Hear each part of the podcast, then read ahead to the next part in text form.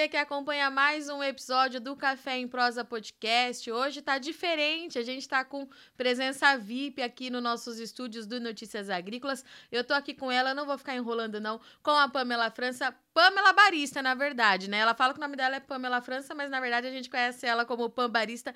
Seja muito bem-vinda à nossa casa, tô muito feliz que você tá aqui hoje. Obrigada. Nossa, é uma alegria demais estar aqui com você. Consegui esse tempinho para vir aqui gravar com você.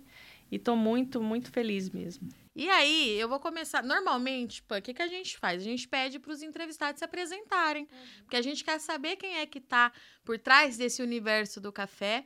E você me disse que é isso mesmo, que a gente precisa conhecer essas pessoas. Então, quero que você me conte da onde você é, como é que você caiu do café. É, bom, meu nome é Pamela França. Eu sou original do Rio de Janeiro. É, minha família ainda mora lá.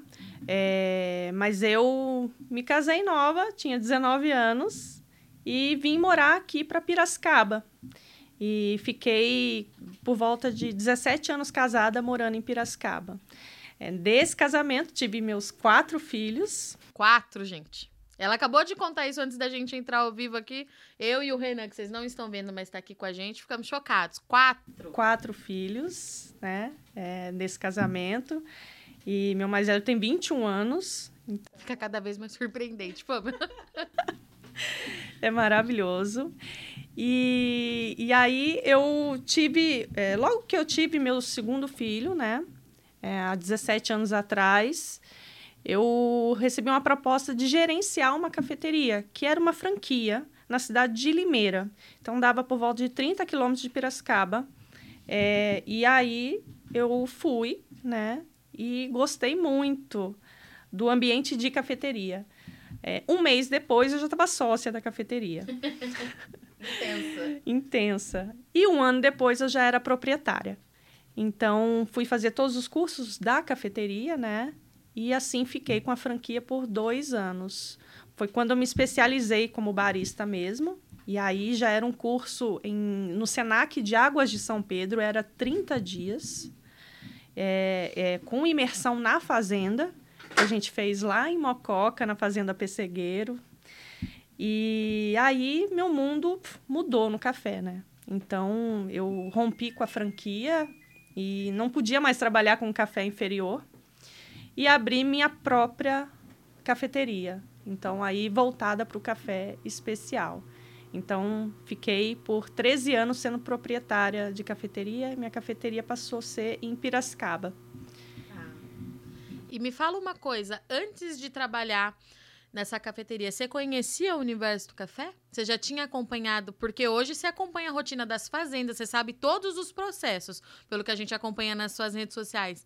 Mas antes disso, ou você caiu num universo assim completamente desconhecido e se apaixonou? É, eu falo assim, meus avós, eles tinham um sítio, né? E no sítio tinha café. Então, assim, eu já tinha contato com a frutinha do café. No a, é, era aqui em Eldorado, tá. aqui em, em, São Paulo, no interior de São Paulo, né? E então eu passava todas as férias era de lei passar com os avós, né? Acho que a mãe psh, meio que despacha. E aí e aí eu passava, e eu adorava. E era assim, eu tinha seis anos de idade, eu ia pro meio da roça, meu avô botava uma galocha no meu pé e me dava uma foice. Eu me sentia o ser humano mais importante do mundo, porque como assim eu tava com uma galocha, uma foice com seis anos de idade, sete anos de idade. Então, eu, eu, eu ia lá. Meu avô acordava muito cedinho, a gente ia pro meio do mato lá. Meu avô plantava banana, mas tinha outras coisas também. Legal. Então, eu achava fantástico esse momento de... Eu acho que esse negócio de roça me pegou muito, talvez pela memória afetiva que eu tenho com os meus avós. Eu falo que eu sou a única dos quatro irmãos que é, é, é mais rural do que urbana, né? Então, é, é, é, muito bom. E aí, meus avós tinham lá uns pezinhos de café, é, quase que ornamental. Então, pegava uhum. lá, dava uma leve torradinha, pilava e eu tomava. Então, mas não era algo tão corriqueiro, mas algumas vezes acontecia isso. E aí, depois, então, eu não tinha o entendimento do café. Então, veio realmente com a, com a história da franquia mesmo. E como é que foi, assim, a primeira vez que você é, entendeu o tamanho do universo que é o café, né? Porque eu falo assim, eu fiquei muito surpresa, porque eu também não vim do café. Eu, eu quando eu entrei aqui no Notícias Agrícolas, eu já era jornalista há algum tempo, mas eu trabalhava na mídia convencional, no jornal impresso aqui de Campinas. Quando eu entendi a dimensão do café, eu fiquei muito surpresa, porque como assim a gente desconhece uma coisa que a gente consome todos os dias, né? Isso, independente da qualidade, do tipo de café, tá na nossa rotina, tá na rotina do brasileiro. Então, minha cabeça, assim, meio que explodiu. Como é que foi para você? Não, explodiu mesmo. Quando eu fiz esse curso de 30 dias no SENAC, e aí a gente foi fazer essa imersão lá na fazenda, acompanhar todo o processo na fazenda, é, e eu ver o trabalho que eles tinham de produzir um café de qualidade, é, aí meu mundo se abriu, aí eu vi que eu não entendia de nada. Eu via que tinha um universo tão grande para a gente explorar que eu fiquei encantada. E aí eu comecei, depois desse curso, buscar conhecimento. E aí eu fui fazer mais cursos, aí eu fui para São Paulo procurar as referências que tinham em café e fui procurar, estudar, estudar, e aí eu não parei mais. Então, assim, eu, a gente tem que estudar o tempo todo, porque o café é muito mutável, né? Sim. Eu falo, é um dos alimentos mais complexos que existem. Então, realmente, se a gente não estiver interagindo dia a dia com ele, a gente fica para trás. E, e, é um universo maravilhoso. Eu falo assim, é um buraco negro. Você entrou, tá abduzido. e para sair, né? Exato, é isso que eu ia falar, não sai. E aí, hoje, você não tem mais a cafeteria. Em que, como é que tá a Pam hoje? Porque deixa eu contar para vocês como é que eu conheci a dona Pamela, né? Na, no Campeonato Brasileiro de Barismo do, da BSCA, no ano passado, eu participei lá junto com a Mari Proença, com o Ronari e com a Natália, mestre de cerimônia, e a Pamela era uma das competidoras. Não vi a apresentação dela porque eu estava lá no, sábado e domingo, a sua foi na sexta, né, Pam? Isso. E foi assim que eu conheci a Pamela e a gente começou a trocar ideia. É, enfim, assim que eu conheci ela, por isso que eu convidei ela aqui hoje. Mas hoje você não tem mais a cafeteria. Não. Me conta como é que foi esse trajeto de decidir não ter a cafeteria, porque você tá toda hora em um evento, tá rodando o Brasil aí com os cafés é. e levantando a bandeira do café especial, que é muito importante é. a gente falar, mas conta pra gente um pouquinho como é que foi esse trajeto. Então, uma das coisas mais difíceis de se ter cafeteria é mão de obra, né? Então, vai se tornando cansativo. É, minha cafeteria era em Piracicaba, chamava Metrópolis, e eu cheguei a trabalhar com 40 produtores ao mesmo tempo. Eu via, via produtor novo, café novo, eu queria trazer, eu, nem fosse pouquinho, eu queria que tivesse lá representado. E ela abria todos os dias.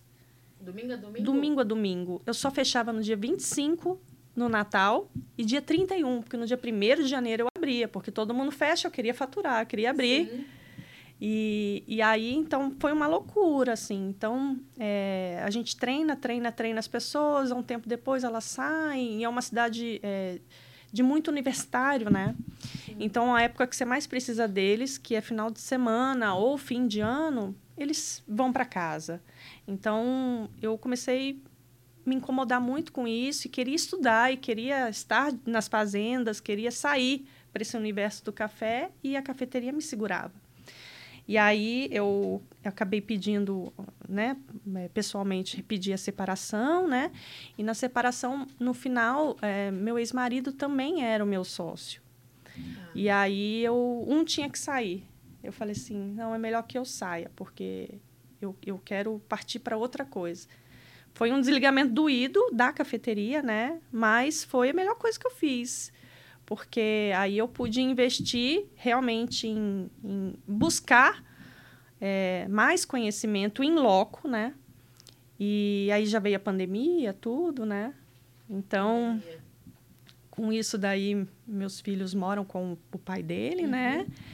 E, e aí, nisso daí, eu acabei parando, pra você ter uma ideia, fui para Londrina, fiquei um, uns três meses morando. Que é terra de... tem café lá perto também. Sim, Sim. Né? O Paraná. E que meu irmão morava lá, aí recebi uma proposta para trabalhar no sul de Minas. Café de novo. Café de novo, né? Aí acompanhar processo de pós-colheita, desenvolvimento de marca e café torrado. Então fui para lá. E, e aí, assim, as coisas foram acontecendo, né? foram acontecendo e na verdade assim, mesmo em Piracicaba, eu já fazia eventos é, com café, mas era formatura, uhum. né, aniversário, casamento, essas coisas. Então eu gostava do badalo de levar café de qualidade para mais pessoas possíveis, né? E aí, é, agora com, com essa oportunidade que eu estou tendo com a, uma empresa que a gente fechou a parceria, né? É, de levar para as feiras de né, feiras e eventos de agronegócio, levar realmente um café de qualidade, levar um profissional, porque se você tem uma empresa que investe em profissional, em tecnologia, em qualidade, por que servir um café de baixa qualidade para seus clientes nos eventos? Não tem base, não tem lógica, né? Sim.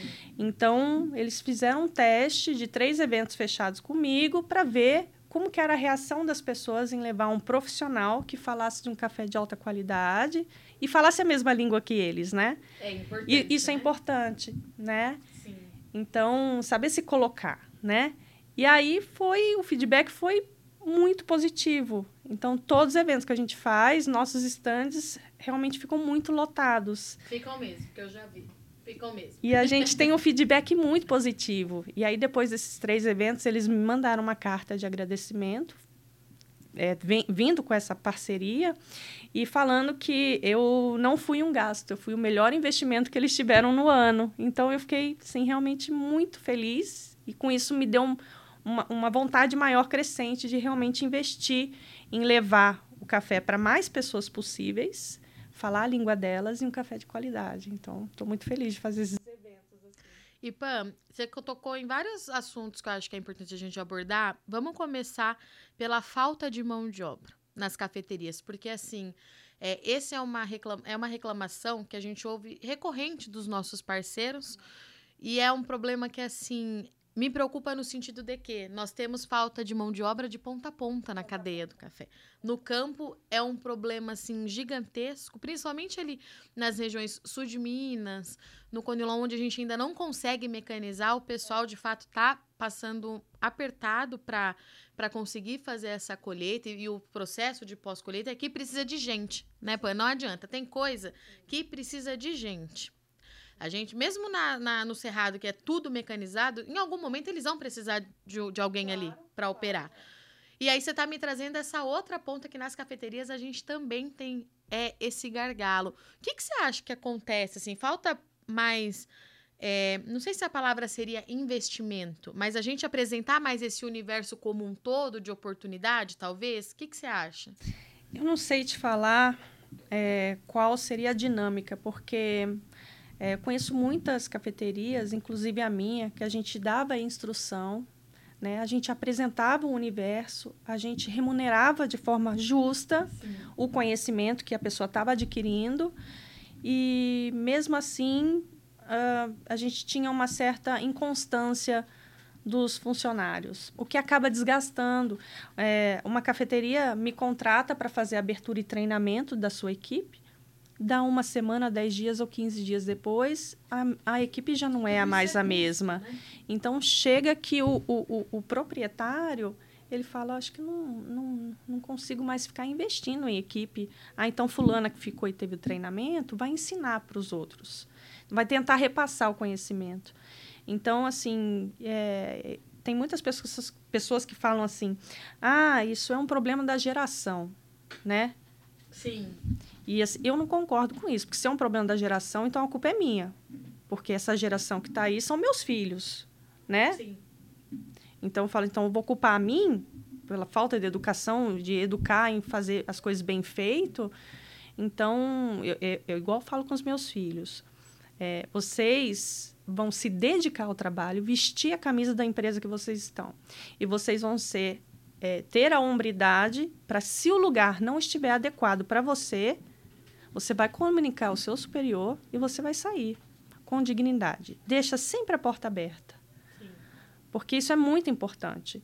E aí eu falo para ele: o, o, o, empre, o empregador ele está te contratando para fazer um serviço, você vai fazer. Você não tem que estar tá lá reclamando, você não tem que estar tá lá retrucando, você não tem, entendeu?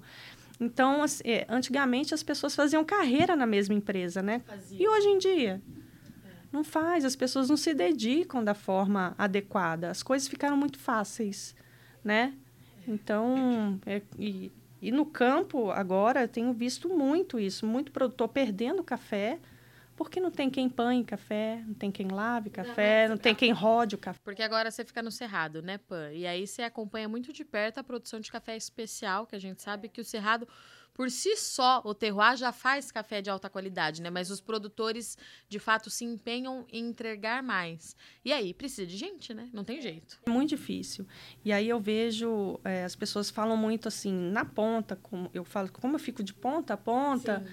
eu escuto muito gente de cafeteria ou outros colegas da área falando assim, ah, o produtor precisa fazer café especial.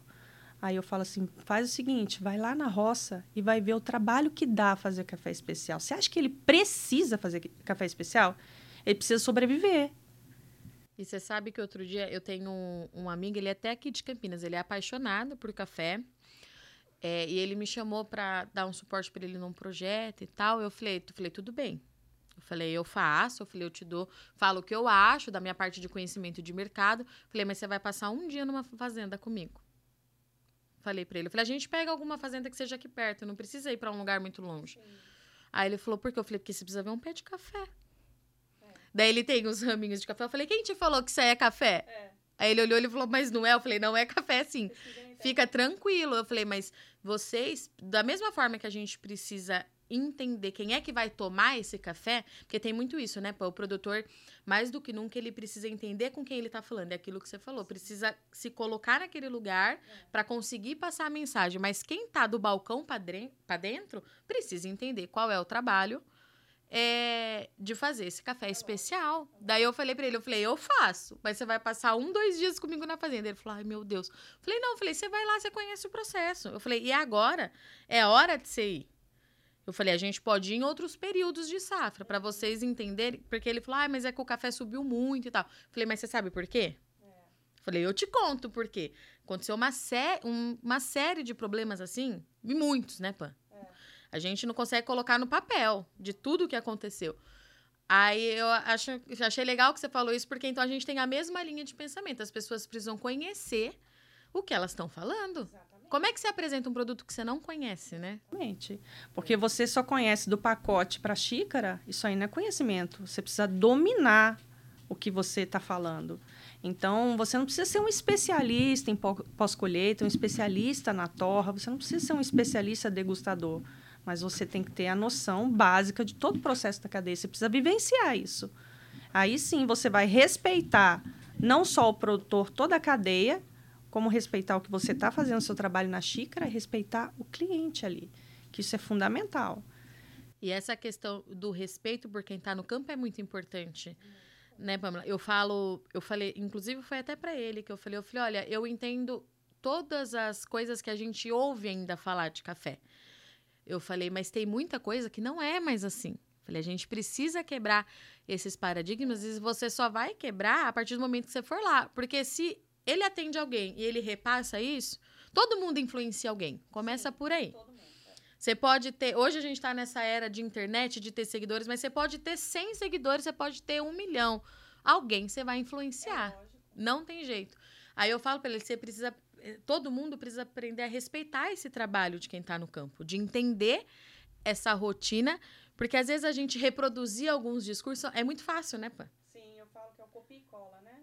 É o é. Exato, exato. Assim como os produtores também precisam é, ver que tem baristas e tem profissionais de cafeterias que estão empenhados em entender esse universo. Porque esse universo precisa conversar, né? Sim, exatamente. É de interesse mútuo. Eles precisam conversar entre si. Eu acho que está acontecendo.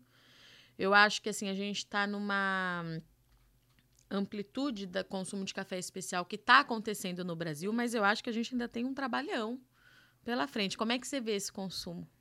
É, eu falo assim, é, as coisas tem que ser trabalho de formiguinha mesmo, né? Até porque a gente precisa ter mão de obra em toda a ponta que dê conta desse consumo. Então não Sim. adianta a gente querer revolucionar um mercado se a gente vai ter um gargalo lá na produção. É isso.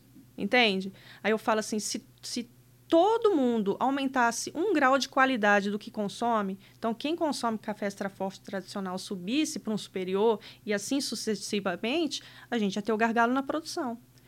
Então, assim, a gente não consegue acompanhar. O que a gente tem que difundir realmente é o café de qualidade, instruir informação, e aí devagarzinho a gente vai subindo, né? E tem que pensar pela questão que hoje o café especial ainda não é para todo mundo, né? É utopia a gente é, achar que vai conseguir incluir os cafés que eu tomo, que você toma, que tá na nossa rotina. É, mas a vida inteira eu tomei os cafés tradicionais. Sim. E tomei e, e, tomo ainda hoje, né? Eu vou na casa de uma tia minha, é, da minha sogra, eu vou impor aquilo? Não vou. A gente, quem gosta de café, toma café. A gente aprende a gostar de uns e outros. Mas essa questão da gente entender que também não é para todos é muito importante, né? Não é só para todos aqui na ponta como consumidor, porque tem um valor agregado mais alto. Sim né? E se a gente pensar no fluxo de consumo do dia a dia, acaba ficando dispendioso. E também não é, é às vezes não é viável lá para o produtor essa produção. É isso.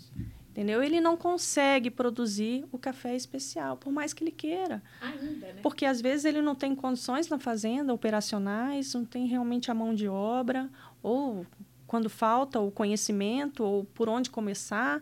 Entende? Então, assim, a gente tem que entender que ainda não é para todo mundo. De ponta a ponta. De ponta a ponta. Então, então às vezes, nem torrefa torrefação sabe. Torrar um café fermentado, por exemplo. E eu costumo falar que, assim, é, não tem ninguém mais interessado em fazer um produto de valor agregado do que o produtor. Né? É é, e eu falo, eu falo muito isso para as pessoas que são de fora. Eu falo, gente, o mercado hoje, em questão. Ele falei, a gente hoje tem uma cafeicultura altamente sustentável. Falei, eu acho que se a gente tem um problema, a gente tem um problema que precisa ser resolvido. Mas, de modo geral, o produtor já entendeu que ele perde espaço. Sim. Né? Não tem como. O produtor de café, eu acho que foi um dos mais castigados nesses últimos anos aí por conta das condições climáticas, né? A gente que está de perto vendo, a gente vê muito. É, mas a qualidade é uma coisa que a gente ainda está caminhando e que eu vejo, é isso que você falou, eu vejo muitos produtores falar, Virginia, eu quero. Eu quero fazer, mas como é que eu começo? É. E aí, como é que ele começa? É. Aí é que surgem aí os consultores é. de pós-colheita, né? Então, que tem que estar lá. Que né? tem que estar lá. Ele precisa, então, ajudar a esse, esse produtor, não só no período de safra, de pós-colheita, mas como antes, né? Fazer mapeamento de colheita, é, é, ver o que, que precisa na estrutura do espaço para produzir o mínimo de café especial, porque isso aí tem que ser uma crescente para o pro produtor. Eu não posso chegar aqui e falar assim, não, você vai precisar de um lavador, você vai precisar disso, vai precisar daquilo, duas bombonas, não sei o quê. E nunca é para a propriedade inteira, né? Você começa com um pouquinho, é, né? Pelo que eu assim, com um talhão ou outro, né? Parte de maquinário também, entendeu? A gente vai na crescente. Ó, esse ano a gente conseguiu produzir X de volume num, num sistema aqui de, de, de, fermentação ou de uma seca diferenciada, entende? Isso aí precisa ser inserido devagar na fazenda para o produtor, para o sítio, para o espaço que ele Sim. tenha, né? Não pode ser uma mudança bruta, porque dá trabalho. E tudo que é, é novo assusta. Dá né? trabalho, assusta, é, é, dispendioso, é. você tem que investir, entendeu? Esse primeiro ano posso não ter retorno. Aí depois que eu fiz esse café especial, como que eu vou inserir ele no mercado? Entende? Então as coisas precisam ser devagar. Agora. Planejamento? Planejamento, com certeza. E o que eu ia te perguntar assim, como é que. Como é não? Na verdade, um produtor que ele fez um café especial numa safra, dificilmente ele volta para trás, pelo menos naquele naquele talhão, naquele espaço que ele escolheu, né? Pelo menos eu tenho visto isso. As pessoas, elas tentam, daí numa safra vai bem. É claro que a gente vem de três anos aí de muita dificuldade, mas a partir do momento que ele entendeu o que ele consegue fazer, dificilmente ele volta.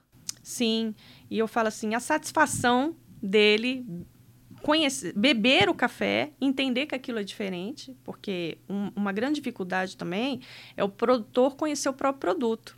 Isso também tem uma dificuldade. Tem produtor que não sabe beber o próprio café, não entende que pode melhorar e o que, que melhorou naquela bebida ali. Uhum. Então, ele beber uma xícara do café dele, ele fala, nossa, que, que coisa diferente, né? E ele entender que aquilo é especial e que ele conseguiu produzir isso.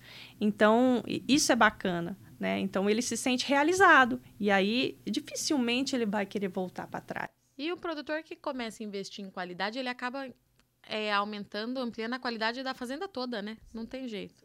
Acaba sendo consequência. E vai tendo valor agregado sobre esse café e sobre a visibilidade na propriedade também, que é importante. Sim, marketing, né? O que, que você acha da, do marketing do café hoje que a gente faz? Eu ainda acho complexo. É, é muito complexo. Porque a gente precisa aprender a dialogar com o consumidor final. É, que tá. Eu falo assim que tudo é uma forma de. É, a comunicação é muito importante, não é só visibilidade.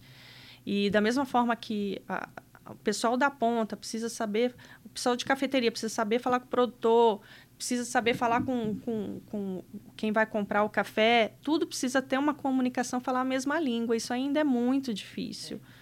Então, mais assim, é o que eu falo, é trabalho de formiguinha. Ele precisa ser feito, mas tem que ser com planejamento devagarzinho, você vai fazendo essa crescente. Não é fácil, mas tem que a gente tem que estar tá interagindo no, no, no, mundo da tecnologia, tem que, que impor. A... As mídias ajudam, você acha? Não, da mesma forma que sobe e desce, é. mas ajuda muito. Não tem como a gente fugir, não tem como a gente fugir disso, né?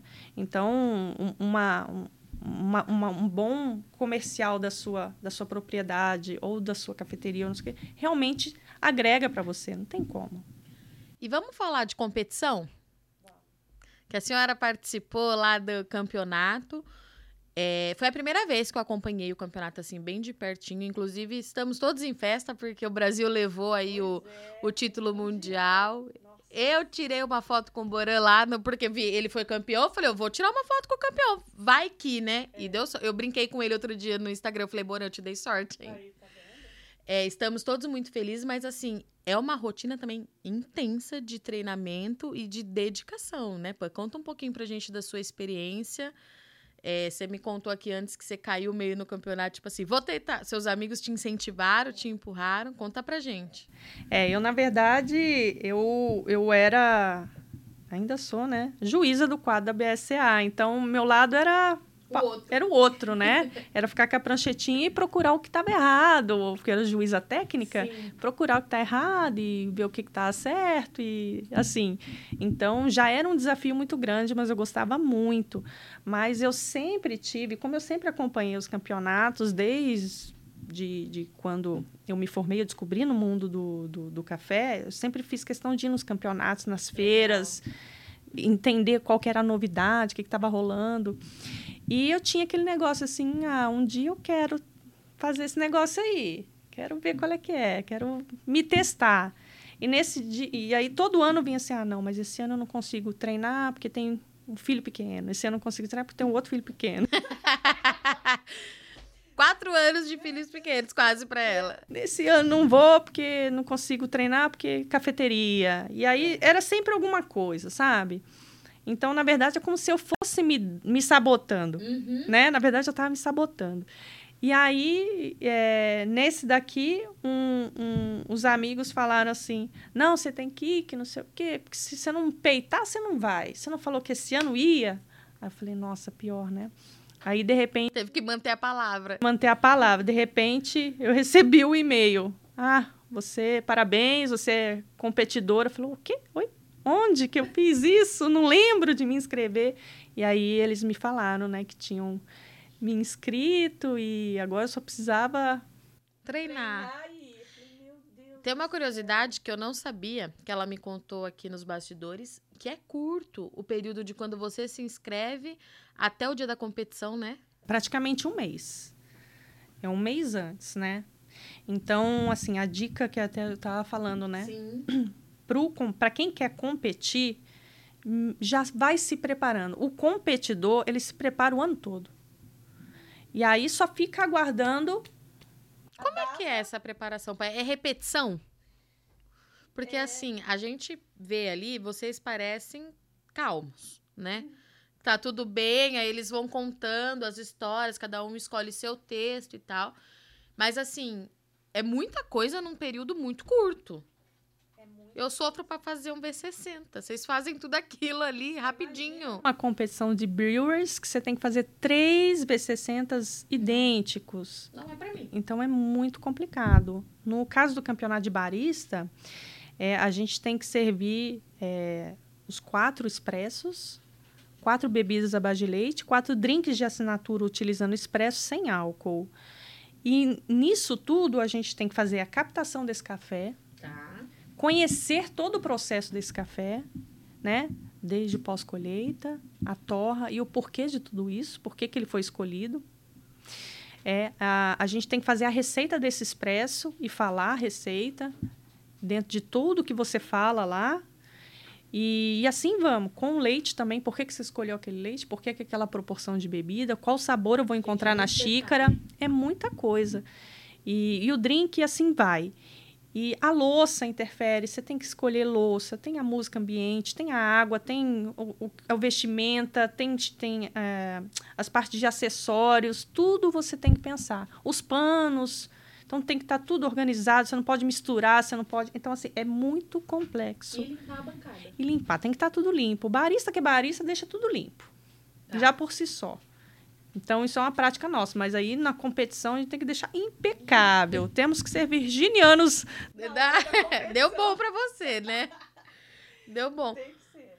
Não, assim, porque eu sou ansiosa, né? Eu sou inquieta e o pessoal acompanha que sabe que eu atropelo tudo mesmo. Às vezes eu vou atropelando. E ali as pessoas ficam muito pertinho de vocês, né? Os jurados, olhando assim. E assim, eles são simpáticos né? E tem muitos que a gente conhece fora dali, mas chega ali, não... gente, não pode trocar uma palavra. Eu não dou conta porque eu não consigo ficar quieta. É. Como é que é ter aquele. O, são cinco? Não, são quatro sentadinhos. São. Aí tem um, uma pessoa que escreve o que você fala, né? Que é o Sombra, né? O Shadow. É, tem o Head Judge, né? E dois é, técnicos. Gente pra caramba. Gente pra caramba. Gente pra caramba. Como é que é ter aqueles olhinhos ali em cima de você por 15 minutos? Assim, eu acredito que pra maioria é desafiador. Mas eu, como eu, eu, eu já fui juíza, sou juíza ainda, na verdade, sou. É, na hora que sentaram, que eu brinco assim, que na hora da minha apresentação parece que selecionaram a dedo, só selecionaram os, os top. os mais bravos. Você falou, ai meu Deus. Só, só alta nata ali. E aí, na hora que eu olhei, falei assim, nossa, que bênção, né? É, tô me sentindo em casa. Então, para mim, é para mim, eu olhava nos olhinhos de cada um, assim, e eu falava assim, é, então, é como se eles estivessem na minha cafeteria.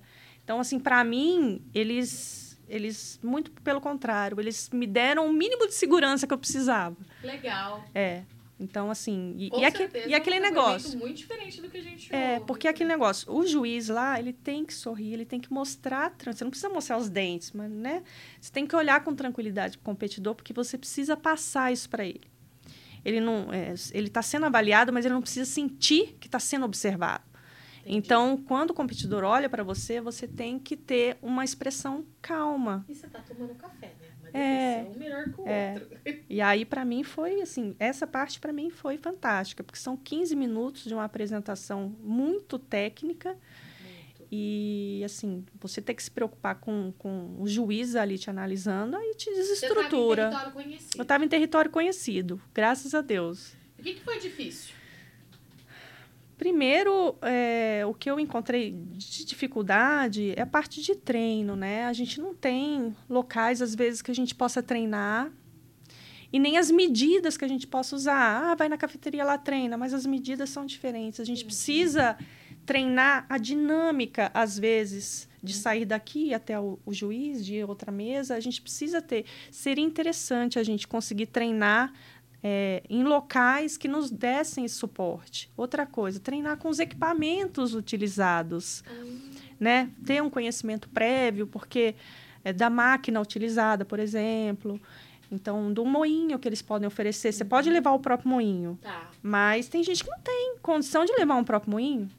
É. Entendeu? Então, ele quer conhecer o moinho que está sendo disponibilizado para ele. Então, acho que isso seria interessante. Então, uma grande dificuldade que encontra é a questão de treinamento, né? Tirando todas as outras de captação de café e aí vai, né? Sim. É porque é um campeonato muito caro. é dispendioso. Então fala assim, eu ainda estou pagando as dívidas ainda. É, então, porque você investe para é, tem um investimento de participação, aí tem do café, você escolhe, obviamente, todo mundo escolhe é. um café de altíssima qualidade. Aí você tem que comprar pelo menos meia saca desse café para treinar. Né? Tem a louça e tem tudo que você precisa levar. Tem a louça, tem deslocamento, tem estadia, ah, é. tem alimentação, tem. É verdade, eu não tinha pensado por esse ponto. Você precisa. Vai pagar para torrar, vai. Né? É, então é muita coisa. Então, assim, é, você vai somando e você vai falando, meu Deus do céu. O que, que eu tô fazendo? que, que eu tô fazendo aqui? Vou voltar pra roça lá, é mais gostoso. Então. O que, que você gosta mais? No mundo café? No mundo café. Nossa. Roça ou servir café? Nossa, agora ficou difícil. Eu acho que a roça no período da colheita. Ai, porque é o melhor. E na florada. na colheita e na florada. O ano em todo, o ano todo. E você tá lá é, no Cerrado, acompanhando bem de perto. É, não posso te deixar, encerrar sem perguntar o que, que você tá achando dessa safra, né? Porque é, em termos. É uma safra que foi construída com muita incerteza, né? E assim, aquilo que até eu falava antes da gente entrar aqui, a gente estava comentando, que eu aprendi tudo que eu sabia de café, aí começou tudo a dar um pouco errado, um pouco não, né? Uhum. Aconteceram bastante coisas, eu tive que reaprender tudo e os próprios produtores tiveram estão tendo que lidar até hoje com uma nova cafeicultura. E a safra de 2023, apesar de ter um arzinho assim mais tranquilo ou de início de recuperação, ainda é uma safra que muitos produtores estão sentindo, né? É, seja no bolso, o produtor de café, o Roberto Rodrigues, que foi nosso ministro, ele fala, né, que a cafeicultura é um casamento. Então, eles têm uns produtores ainda que tá sentindo no coração, ainda tá se recuperando. Mas é um cenário um pouquinho mais, mais positivo. Pouca coisa a gente vê o produtor um pouquinho mais sorridente esse ano, né? Ainda não é uma safra 2020, mas estamos caminhando. Mas o que, que você acha? O que, que você está vendo lá do Cerrado nesse ano de 2023? É, nesse ano a gente teve, né, muitos comentam, né, essa o período de, do ápice de maturação foi muito curto. Ah. Então, o café passou, às vezes, muito rápido do verde já para o passa. Então, é, é, o que eu falo, foi uma questão de mão de obra, de foi muito difícil, muito difícil. Então, ter que fazer a captação no ponto certo e, e também teve muito café seco já caído no pé, uma porcentagem alta. Então, assim, teve seus intempéries, teve né? também, hora que não era pra ter, não teve? É, isso teve, né? Então, é, assim, é, eu falo, todo ano tem que saber lidar com o que você tem ali e tentar tirar o melhor daquilo lá, né? Ah. Então, assim, vai ser uma safra um pouquinho mais baixa do que o esperado, né? É, estamos tentando lá é, fazer cafés de qualidade, uhum. né? Então, tá saindo uns cafés bacanas por lá no Cerrado. É, mas é isso aí. É, questão de mão de obra é um problema muito sério que eu estou batendo muito, porque eu fico muito chocada de ver como o, o, os produtores estão sofrendo com isso. Mas, assim, a gente. Agora já começa também os, as inscrições, né, para os para os concursos aí, já dá um grauzinho de animação para eles. Em, é, o segundo semestre para o café o bicho pega. Em tentar pegar esse café melhor, o melhor que fez na fazenda, e mandar para esses campeonatos para dar um, um, um up para esses produtores, né? E a construção do valor da saca, né? Que infelizmente tá baixa, né? E ah, o produtor tem um. E, e, e o produtor teve um custo altíssimo com o valor do café. Então, vamos ficar nessa briga aí, né? E a, a, o consumidor vai ter que, que aguentar a onda, os baristas, a cafeteria vão ter que aguentar a onda, é. porque não foi fácil. E é, eu falo sempre que nós tivemos aí três anos de muitos desafios, as coisas não vão se resolver de uma hora para outra, né? Em nenhuma das pontas, né? O produtor, porque as coisas começaram a se normalizar em termos assim de pandemia, o consumo do café se manteve, não avançou do jeito que a gente esperava que fosse, mas também não teve uma queda muito significativa como a gente tinha o medo é, de que acontecesse. É, mas vai tempo para a gente arrumar a casa, né? A gente precisa lembrar que tem produtor que perdeu tudo, tem produtor que perdeu uma parte, tem produtor que não perdeu nada, mas perdeu muito em preço. Então, assim, eu acho que paciência tem sido a nossa palavra de ordem, assim. E muito cuidado também, é. né? É, porque se você vir assim e falar assim, ah, são três anos de recuperação. A pessoa pode pensar, pô, mas três anos não recupera? Não, são só três safras. Então, o café é uma vez por ano.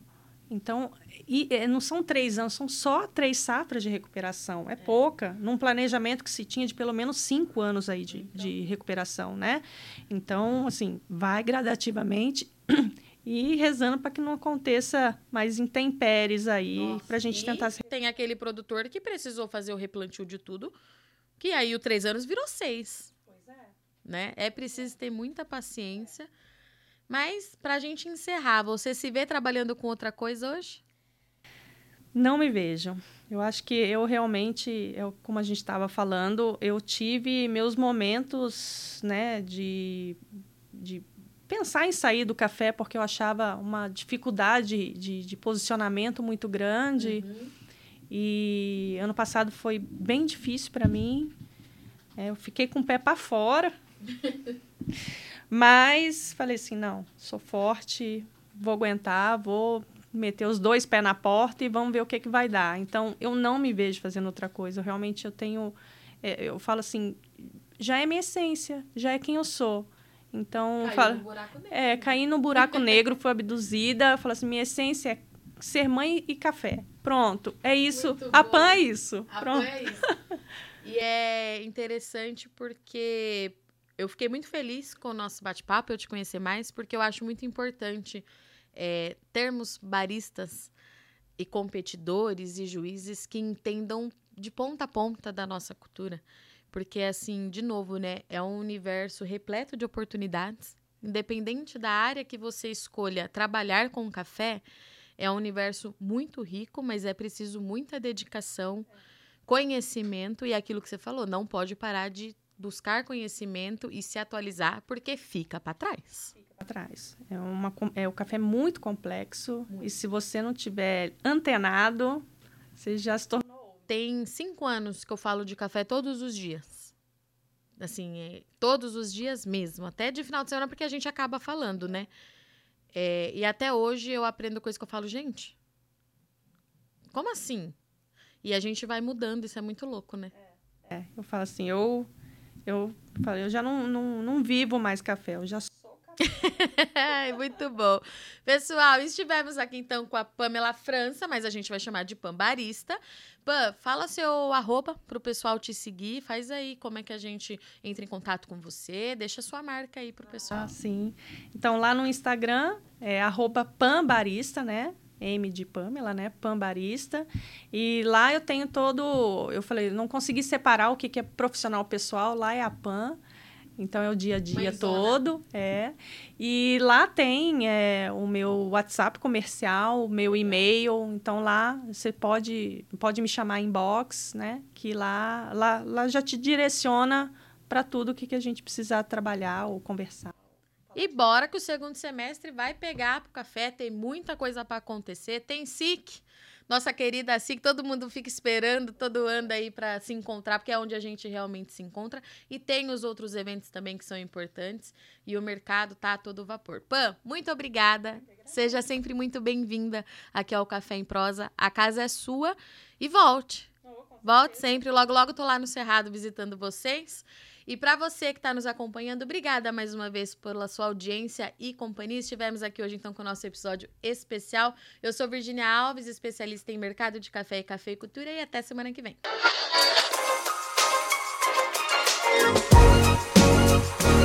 Música